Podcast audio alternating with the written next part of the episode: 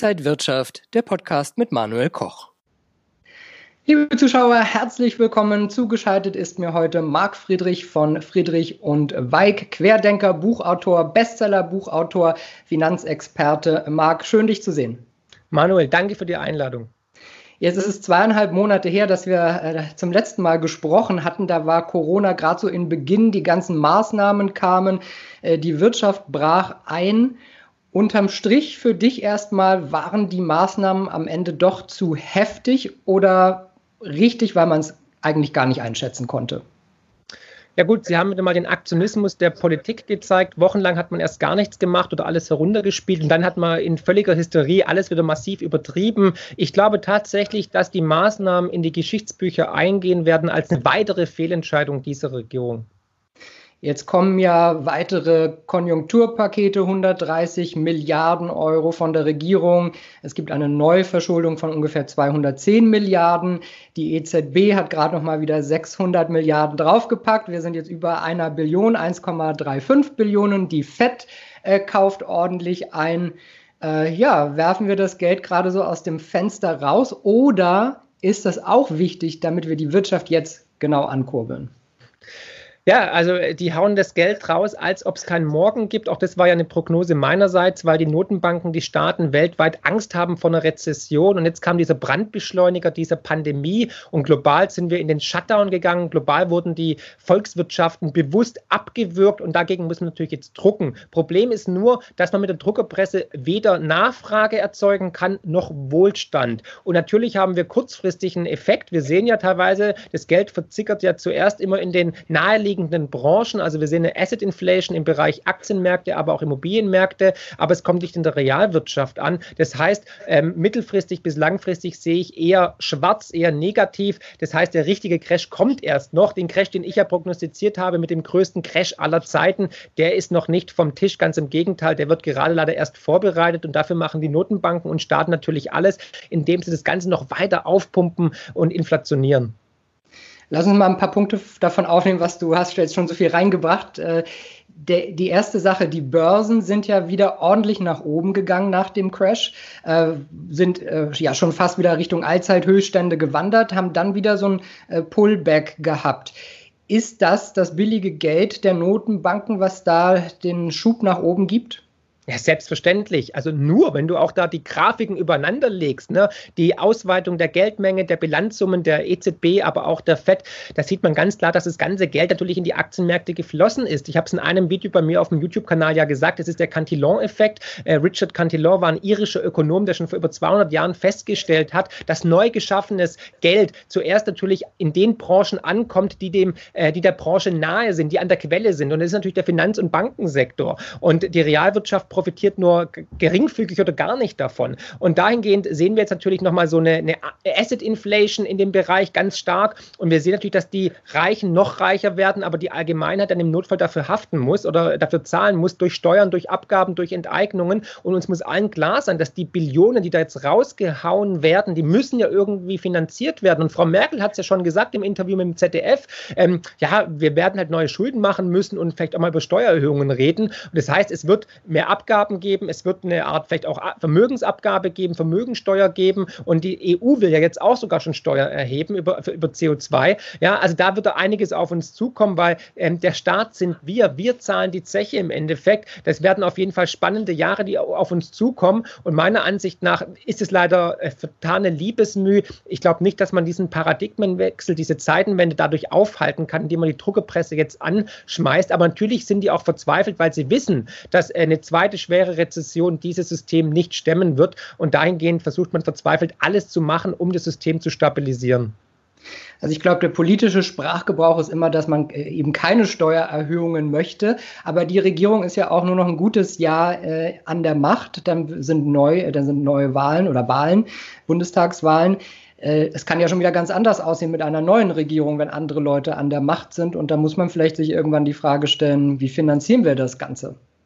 Genau, die Frage wird kommen, egal welche Partei da oben rumturnt. Ja, im Endeffekt zahlen wir die Zeche, wir sind der Staat, wir zahlen die Steuern und umso mehr Schulden die aufnehmen, umso mehr steht bei uns auf dem Bierdeckel. Also wir zahlen das Ganze, das muss uns klar sein. Und es ist egal, ob da äh, eine CDU ist, eine FDP, eine Grüne oder SPD, ähm, im Endeffekt sind wir der Gelackmeierte, egal wie viel Geld die raushauen, weil wir müssen im Endeffekt die Rechnung begleichen. Das muss uns allen klar sein. Und ob da oben jetzt, wie gesagt, irgendeine Partei von links oder rechts an der Macht gemacht, es wird daran nichts ändern. Aber uns sollte eins klar sein, dass wir jetzt vor historischen Veränderungen stehen. Wir erleben historischen Vertrauensverlust in die Politik, in die Medien, in die Finanzindustrie und in die Wirtschaft und dass die Krise jetzt nicht abgeschüttelt wird wie ein nasser Hund, der aus dem See kommt. Ganz im Gegenteil, die Kollateralschäden dieser Krise, dieser Billionenpakete, dieser Konjunkturpakete werden uns noch Jahre begleiten und machen natürlich das Fundament für den kommenden Crash aus. Und ich glaube, ähm, wir haben jetzt zwar einen Einbruch an den Aktienmärkten gesehen, aber das ist noch nicht gegessen. Da wird noch viel Größeres auf uns zukommen. Das war nur ein Vorgeschmack und Corona war sowas wie ein Brandbeschleuniger.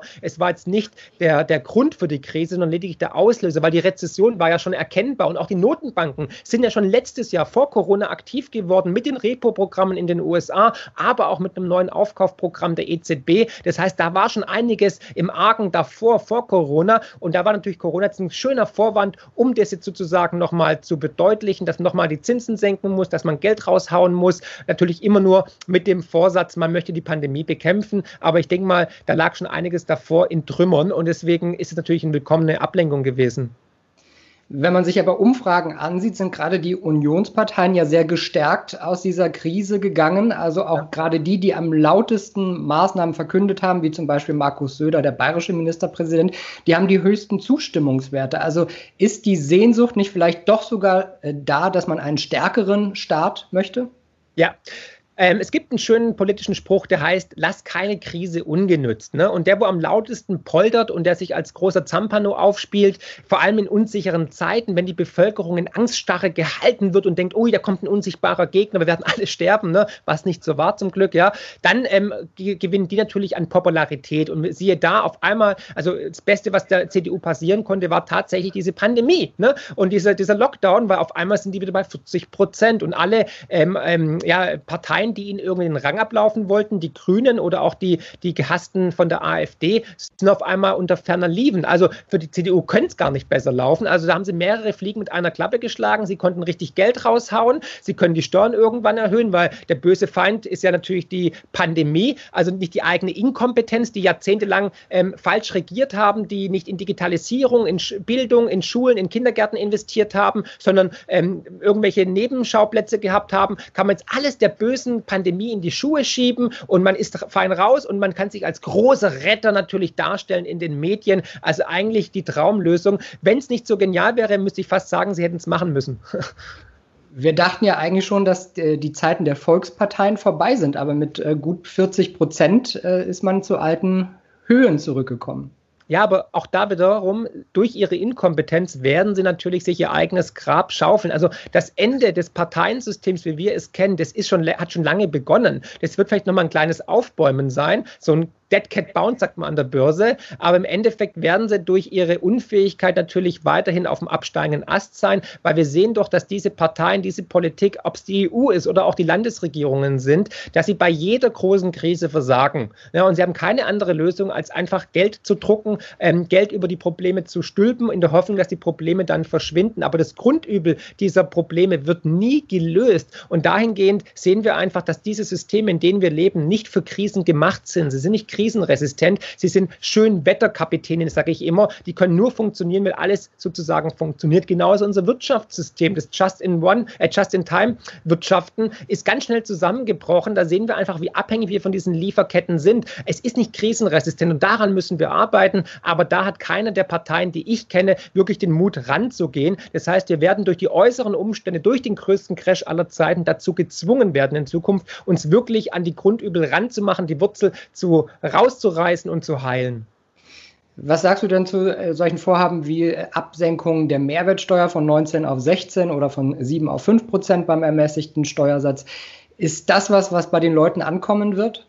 Natürlich nicht. Also es ist wieder so eine Milchmädchenrechnung. Es zeigt einfach wieder diesen puren Aktionismus der Politik. Hätten sie wirklich was machen wollen, dann hätten sie die Einkommensteuer gesenkt und die Unternehmenssteuer gesenkt. Es wäre direkt angekommen. Aber dieses Konjunkturpaket ist die größte, nicht nur das größte Konjunkturpaket der Geschichte, sondern auch die größte Steuergeldverschwendung der Geschichte. Und ich fordere nach wie vor, dass Steuergeldverschwendung genauso hart bestraft werden sollte wie Steuerhinterziehung. Ja, weil ähm, diese 130 Milliarden Euro hätte man bei weitem besser anlegen können. Ähm, also auch das Helikoptergeld für Kinder und so weiter, das sind vielleicht doch Sachen, die kann man sagen, okay, passt und so. Aber meiner Ansicht nach werden wenige Unternehmen diese Mehrwertsteuerbefreiung weitergeben, weil ganz ehrlich, im Supermarkt, da reden wir über Centbeträge und ob der Bäcker das Brötchen jetzt drei Cent billiger macht, sei mal dahingestellt. Aber Fakt ist, es lohnt sich ja nur zum Beispiel für große Anschaffungen, ja, wenn ich mir jetzt ein Auto kaufe. Aber wer kauft in unsicheren Zeiten wie diesen? Ja, wir haben fast 12 Millionen Menschen in Kurzarbeit. Wir haben stark steigende Arbeitslosenzahlen. Wir sind bei über 6 Prozent. Wer weiß, wenn jemand nicht weiß, ob er in einem halben Jahr noch seinen Job hat, da kauft sich keiner ein Auto. Ja, vor allem, wir sind ja gesättigt. Die, die Abwrackprämie ist ja gerade mal erst elf Jahre her. Ja, und parallel ähm, ähm, Elektroautos sind für die meisten unerschwinglich. Also dahingehend, es war, wie gesagt, leider keine gute Idee mit der Mehrwertsteuerabsenkung. Es ist auch nur temporär. Da hätte man durchaus viel besseres, effizienteres machen können. Aber mal gucken, welche Lobby sich da wieder durchgesetzt hat. Du hast gerade vorher auch noch ein paar Sachen angesprochen. Was wir in der Krise auch gesehen haben, sind unsere Defizite in der Digitalisierung, sei es in Schulen, bei Bildung, in Firmen. Ja. Äh, wir hinken anderen Ländern deutlich hinterher.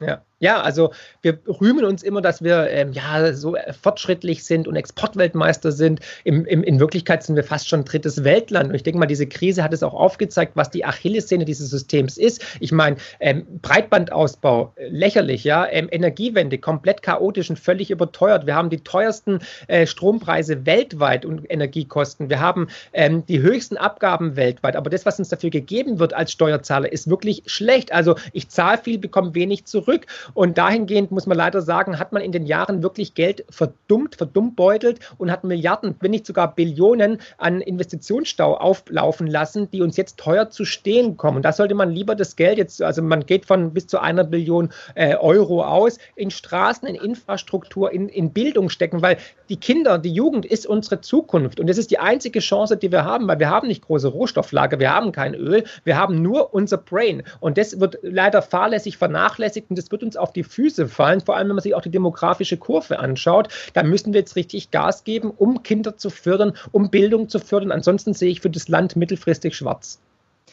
Gerade die Jugend hat ja auch eine Diskussion über Greta, äh, egal wie man zu ihr steht, aber die haben ja eine, eine enorme Diskussion rund um Umwelt, Klima hervorgetan. Und die EU hat ja auch den Green Deal ausgerufen. Glaubst du, dass das ein Trend ist, dass wirklich das Geld in Zukunft in diese nachhaltigen Technologien fließt, in Klimaschutz und dass das auch ein Megatrend der Zukunft ist? Also ich glaube natürlich, man sollte immer schonend mit seinen limitierten Ressourcen umgehen. Ähm, ich glaube, wenn es aber vom Staat sozusagen finanziert wird, ist es immer eine schlechte Entscheidung. Wir alle wissen, der Staat ist ein schlechter Finanzier, ein schlechter Visionär. Ähm, ich glaube tatsächlich, Recycling hat eine große Zukunft und auch natürlich werden die Menschen in Zukunft anders arbeiten, anders reisen. Aber wir haben ja auch gesehen, wie schnell wie schnell diese Klimahysterie ähm, davongefegt wurde von wirtschaftlichen, privaten Problemen. Keiner geht mehr freitags auf die Straße, nicht nur wegen der Ausgangssperre, sondern einfach, weil die Menschen Angst um ihre, um ihre Existenz haben. Und das Hemd ist mir immer näher wie die Hose. Das heißt, ähm, ich habe in einem Artikel übrigens auch geschrieben, dass mit einer kommenden Krise, Wirtschaftskrise, die Freitagsdemos relativ schnell aufhören werden. Und sie da, dem war tatsächlich so. Und wenn jetzt eine richtig große Krise kommt noch, eine Rezession, vielleicht sogar eine Depression, dann werden wir ganz andere Probleme Probleme haben, als irgendwie für, ähm, für das Klima auf die Straße zu gehen. Und ich meine, wir haben doch jetzt gerade die, die klimabefreite Geschichte hier komplett, weil es fliegen kaum Flugzeuge, ja, der, der Warenverkehr war fast eingestellt, die Menschen sind in den Urlaub geflogen. Also läuft ja gerade, aber auf der anderen Seite hauen wir nur so äh, Masken raus, Plastik raus, alles wird verpackt, Essen to go und so weiter. Es ist die größte äh, Klimaschweinerei, die wir wahrscheinlich erleben, weil wir noch mehr Plastik verbrauchen, noch mehr Einwegmasken, Einweghandschuhe und so weiter. Also es hat immer zwei Seiten, aber ich glaube, tatsächlich, dass Recycling, dass ähm, Energiekonzepte die Zukunft sein werden. Ein Teil davon, in nachhaltige Energien zu investieren, macht durchaus Sinn. Das ist einer der Megatrends, habe ich schon 2015 im Buch Kapitalfehler beschrieben, dass wir einfach mit den Ressourcen, die wir haben, besser umgehen und vor allem auch versuchen, die wieder zu, wieder zu recyceln und zu gewinnen und zu nutzen. Also sind Solar, Sonnen- und Wasserenergie äh, eine gute Möglichkeit für Investments? Ja, aber auch Uran. ja, ich glaube, Uran hat eine riesen Zukunft, weil ähm, wir brauchen, wir haben Energiehunger und wenn du schaust, ähm, wir werden mit den erneuerbaren Energien nicht auf den grünen Zweig kommen. Das sehen wir in Deutschland jetzt schon in den nächsten Jahren. Dahingehend ähm, sehen wir auch, dass in weltweit 40 ähm, Atomkraftwerke gebaut werden. Es ist die sauberste Energie, die wir momentan haben. Es kommt natürlich auch Wasserstoff dazu. Klar, da hat ja die Regierung jetzt tatsächlich mal was Gutes getan, indem sie gesagt haben, wir fördern jetzt die Wasserstofftechnologie. Da waren wir schon vor 20 Jahren eigentlich weiter wie heute und haben dann den, ähm, das Zepter weitergegeben an andere Nationen. Aber da glaube ich tatsächlich, kann man natürlich ähm, investieren in, diese, in diesen Bereich, sollte aber Uran nicht außen vor lassen, weil Uran ist emissionsfrei, ist natürlich mit Gefahren verbunden, aber auch da gibt es natürlich technologischen Fortschritt und ähm, wird uns auch weiterhin, ähm, ja, denke ich mal, viel wichtigen Strom liefern. Wenn wir, äh, wie am Anfang gesagt, äh, sehen, dass die Börsen von der Realwirtschaft entkoppelt sind, sagst du ja, wir haben zwar schon einen Börsencrash gesehen, aber der eigentliche Crash, der steht noch bevor. Was, was kommt dann auf uns zu? Der größte Crash aller Zeiten, Manuel.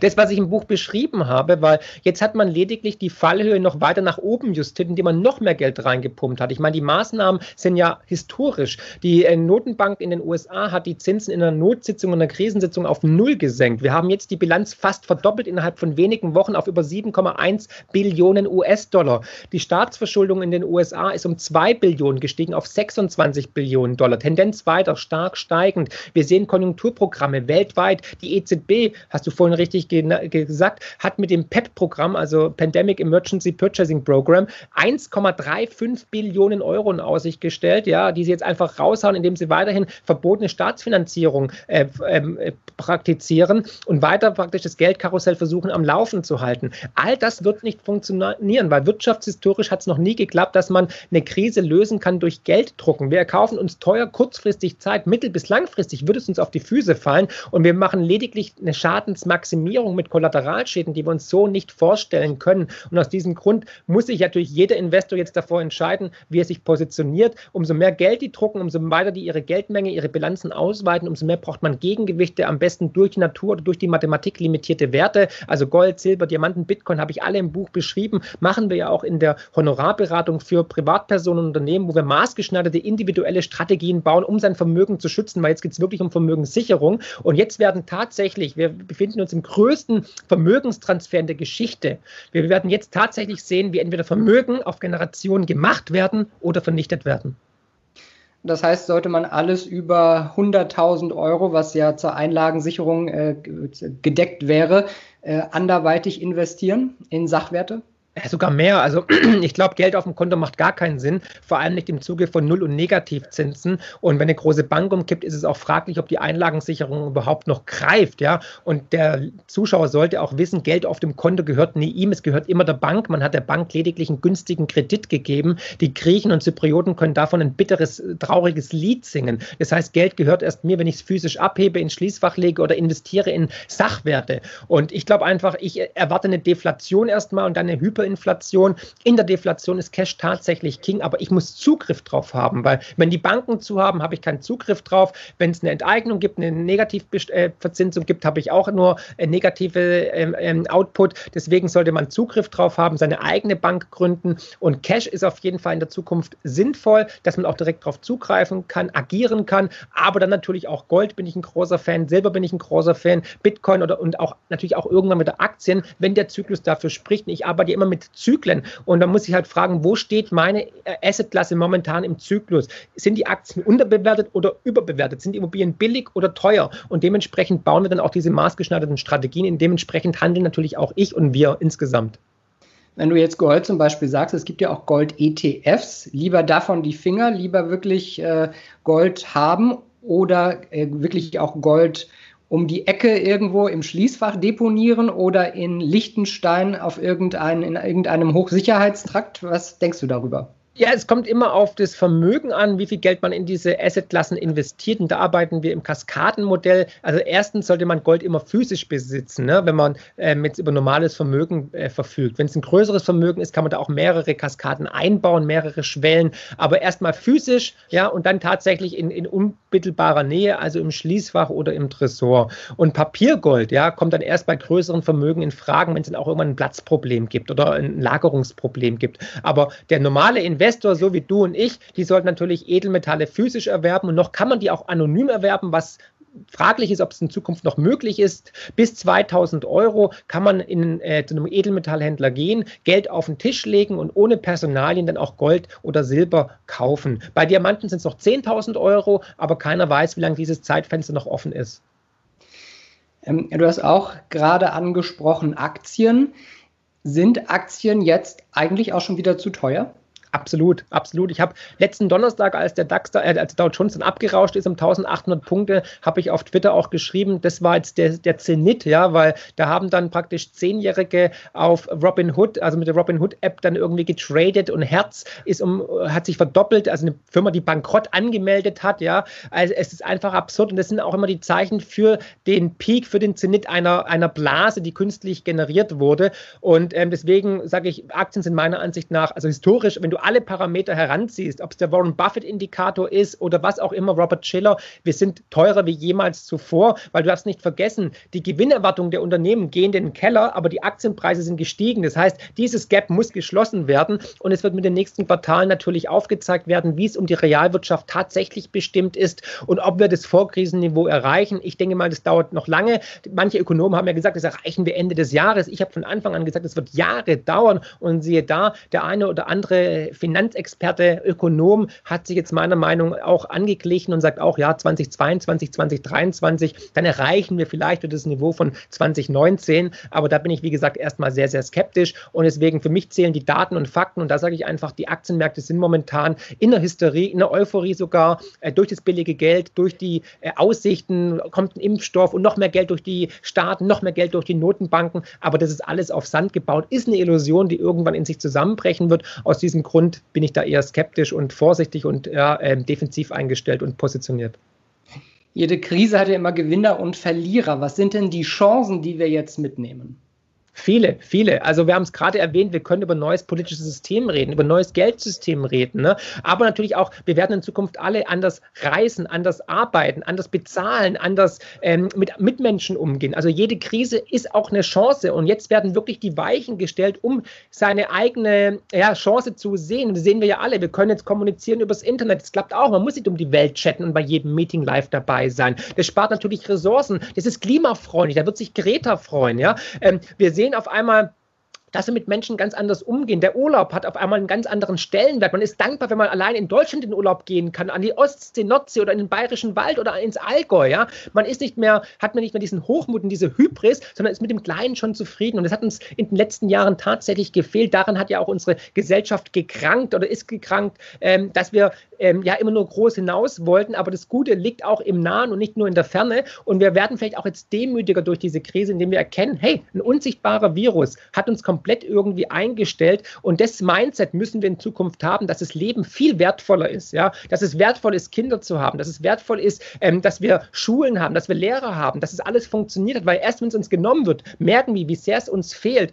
Und auch die, die zu offenbaren, zu sehen, wie hilflos und äh, ja, krisenunfähig unsere Politik ist weltweit. Auch die EU wieder grandios versagt. Ne? Nicht nur ähm, 2008 mit der Bankenkrise, Eurokrise, Griechenlandkrise, Flüchtlingskrise, sondern auch jetzt wieder mit Corona, wo wir einfach einfach sehen, brauchen wir die EU überhaupt? Und heute kam die Nachricht, Deutschland wird 42 Prozent mehr zahlen. Ja, 13 Milliarden Euro will man mehr in den EU-Topf zahlen. Es ist Wahnsinn. Und da stehen wir vor diesem Paradigmenwechsel, den ich ja äh, auch mit Leidenschaft, wie du siehst, ähm, befeuere und, und, und, und kundtue, weil ich glaube, wir stehen vor großen Veränderungen. Und jeder, der sich darauf jetzt vorbereitet mit dem richtigen Mindset, hat auch eine Riesenchance. Nicht nur finanziell, sondern auch persönlich und gesellschaftlich. Als Gesellschaft haben wir die Chance, endlich wieder näher zusammenzurücken, weil erstmalig haben wir nicht nur, ähm, ja, wie 2000 2008 ein westliches Problem, ein Bankenproblem, das haben wir alle kaum gespürt, ja, in Deutschland, also in Süden Europas natürlich schon, aber jetzt haben wir ein globales Problem, wir sind alle davon betroffen, wir sind ein unsichtbarer Feind, ein unsichtbarer ähm, äh, Enemy. Und wir alle merken auf einmal, wir haben alle, ähm, wir sind alle aus dem gleichen Holz geschnitzt, wir haben alle die gleichen Ängste, uns als Weltengemeinschaft auch auf eine neue Bewusstseinsstufe, um zu sagen, lasst uns doch gemeinsam an einem Strang ziehen, um ähm, ja, ähm, Grenzen niederzureißen, um irgendwie ein neues Geldsystem zu etablieren, gegen Rassismus, gegen Sexismus, gegen ähm, Intoleranz und so weiter, weil dass diese Gräbenkämpfe endlich aufhören. Da habe ich die große Hoffnung, habe ich im Buch ja auch so genannt, dass erst durch eine Krise der Mensch lernt und wir alle, du, ich, wir alle lernen durch Krisen. Und jetzt stehen wir vor der größten Krise aller Zeiten. Es wird ja sogar von IWF so genannt, aber Corona war lediglich der Auslöser, nicht der Grund. Und die richtige Krise kommt erst noch, dieser große Crash. Und dafür bereiten die Notenbanken und Politiker ja gerade die Bühne vor. Meine Oma hat immer früher vom Krieg erzählt. Äh, werden wir unseren Enkelkindern von der Corona-Zeit erzählen oder ist es dann doch nur ein, zwei Jahre in der großen Geschichte? Also Corona wird auf jeden Fall dieser, diese Katharsis sein. Aber wir werden unseren Nachkommen von dem größten Crash aller Zeiten erzählen und natürlich dann auch ein bisschen von Corona. Aber dieser Crash wird alles überdecken, wird alles übermannen, wird omnipräsent sein und wird uns auch jahrelang beschäftigen. Jetzt sind äh, in vielen, äh, gerade europäischen Ländern, wieder die Grenzen offen. Machst du schon Pläne irgendwie für den Sommer? Ähm, nein. Also mir ist es zu unsicher, auch vielleicht kommt eine zweite Welle, ähm, wird der Flug abgesagt, äh, muss ich mit Maske rumlaufen, da habe ich keine Lust drauf, ne? muss ich Abstand halten, bin ich kein Freund davon.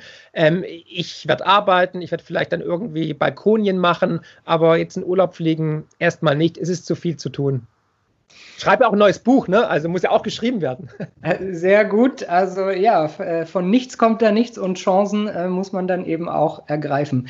Marc Friedrich, danke dir sehr für deine ganzen Ausführungen. Letztendlich muss jeder dann für sich selber entscheiden, ob du für einige zu pessimistisch warst mit dem großen Crash oder ob das die wahren Worte waren.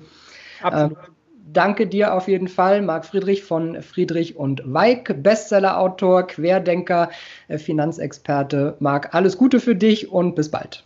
Danke, Manuel. Tschüss.